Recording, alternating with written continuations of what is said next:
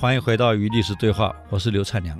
刚刚讲到这个征南大将军的一个谏言，他皇上当年我们的先帝司马昭灭了蜀国，很多人都这样讲，蜀国天堑哎，地形险峻，一夫当关是万夫莫敌，千人莫过。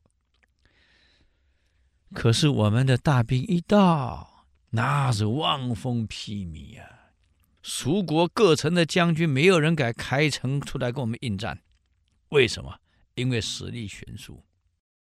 等到大部队开到成都以后，刘禅一降，各城的守军就不再会跟着降了，就这么顺利。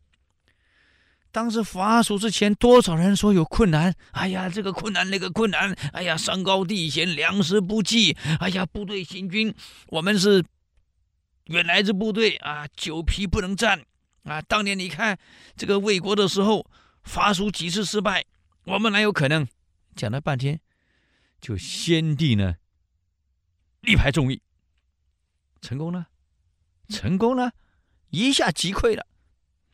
当时很多人认为蜀亡了，吴国也该亡了，可是没想到三十年过去了，吴国还没亡，为什么？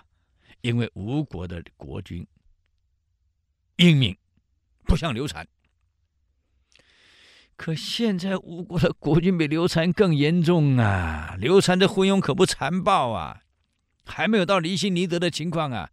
现在是离心离德，他强的是水师啊，优良将领都不在了，谁去训练？谁带领打仗？我建议皇上。现在是出兵伐吴的最佳机会，只要过了长江天堑，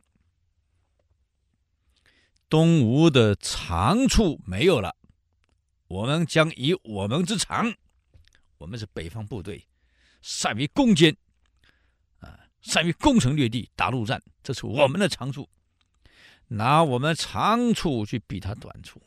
原来他有个长处水师，是我们的弱势。他现在水师的长处也没了，我们一旦过江，必定长驱直入。皇上只要兵分四路，连袭四个点，从凉州、宜州水陆并进，经过荆州，再沿长江上游一路往南下去，直取建康，一定可以拿下。这么好的机会，希望皇上你。去思考一下，现在的吴国就好像当时的虢国一样，啊，管仲告诉齐桓公是打的时机了。我想我们现在时机也到了，希望皇上你想一想，我们必赢。晋武帝司马炎一听啊，很赞同，可是没动。过了一年了，没动。为什么没动？你们想一想，打仗哎，死生之地，国之大事哎。司马炎听完以后，当然会有幕僚，会研究。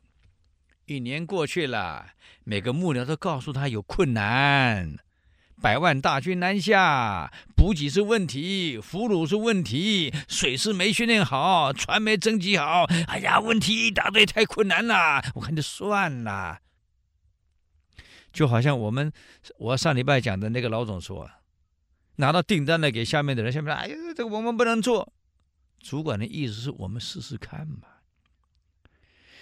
下面是连试都不愿试，这些幕僚连试都不想试，多一事不如少一事。你多一事打仗，我要多辛苦啊！不打仗，我要荣华富贵，一样在皇上你身边。打仗我还得劳师动众，还还跟着去打仗，还不一定活着回来呢。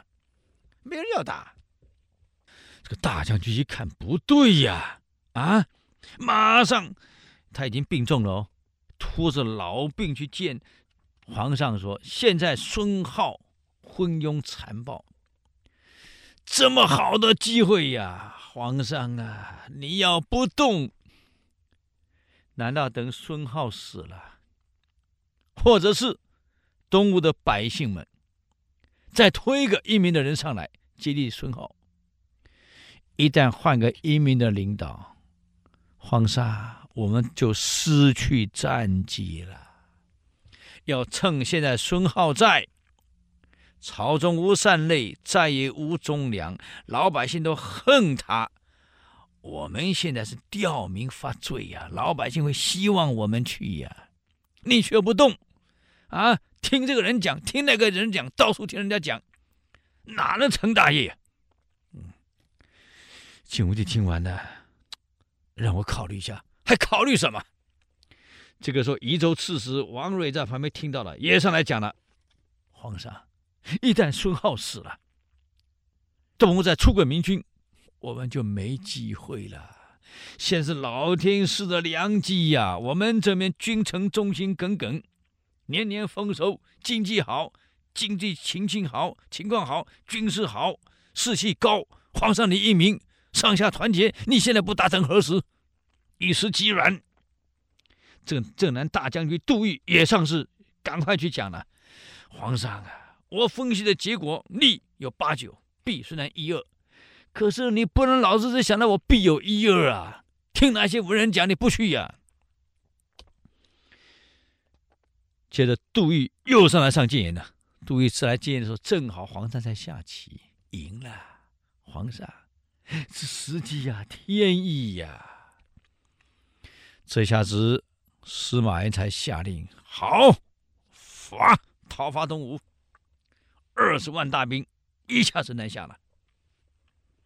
一过江，果然为这个右将军、镇南大将军算对了。一过江，北军的优势是攻城略地，打平原战。东吴的水师一旦衰弱，长处消失了。北军一旦过江，打平原战，东吴的部队已经不是晋的对手了。四个字：秋摧枯拉朽。一下子全毁了，啊，才打几天啊，整整从东吴到东吴投降三个月，结束了，多快啊！孙皓被俘虏，这个被绑上来了。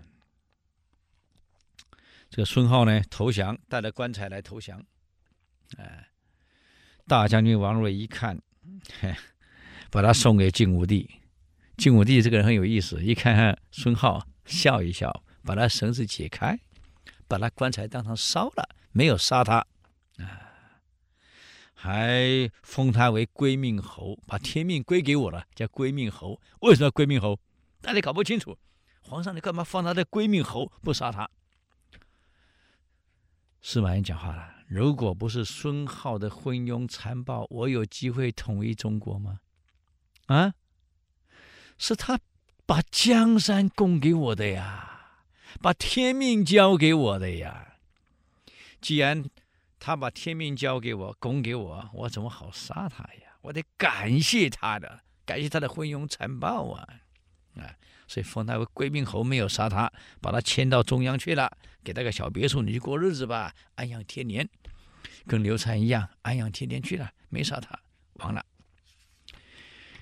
那么晋武帝司马炎这个人是不错的。有一次他很有意思啊，他问他的这个部属，叫做司隶校尉刘毅，问他：“你看我这个皇帝做的怎么样？”这个刘毅怎么讲？他说：“你呀，比东汉的桓灵二帝更烂。桓灵二帝是东汉亡国之君啊。”他骂皇上：“你比东汉的黄陵二帝更烂。”你想想看，董事长，你被部署骂你，那是桓灵二帝亡国之君，你听后什么感觉？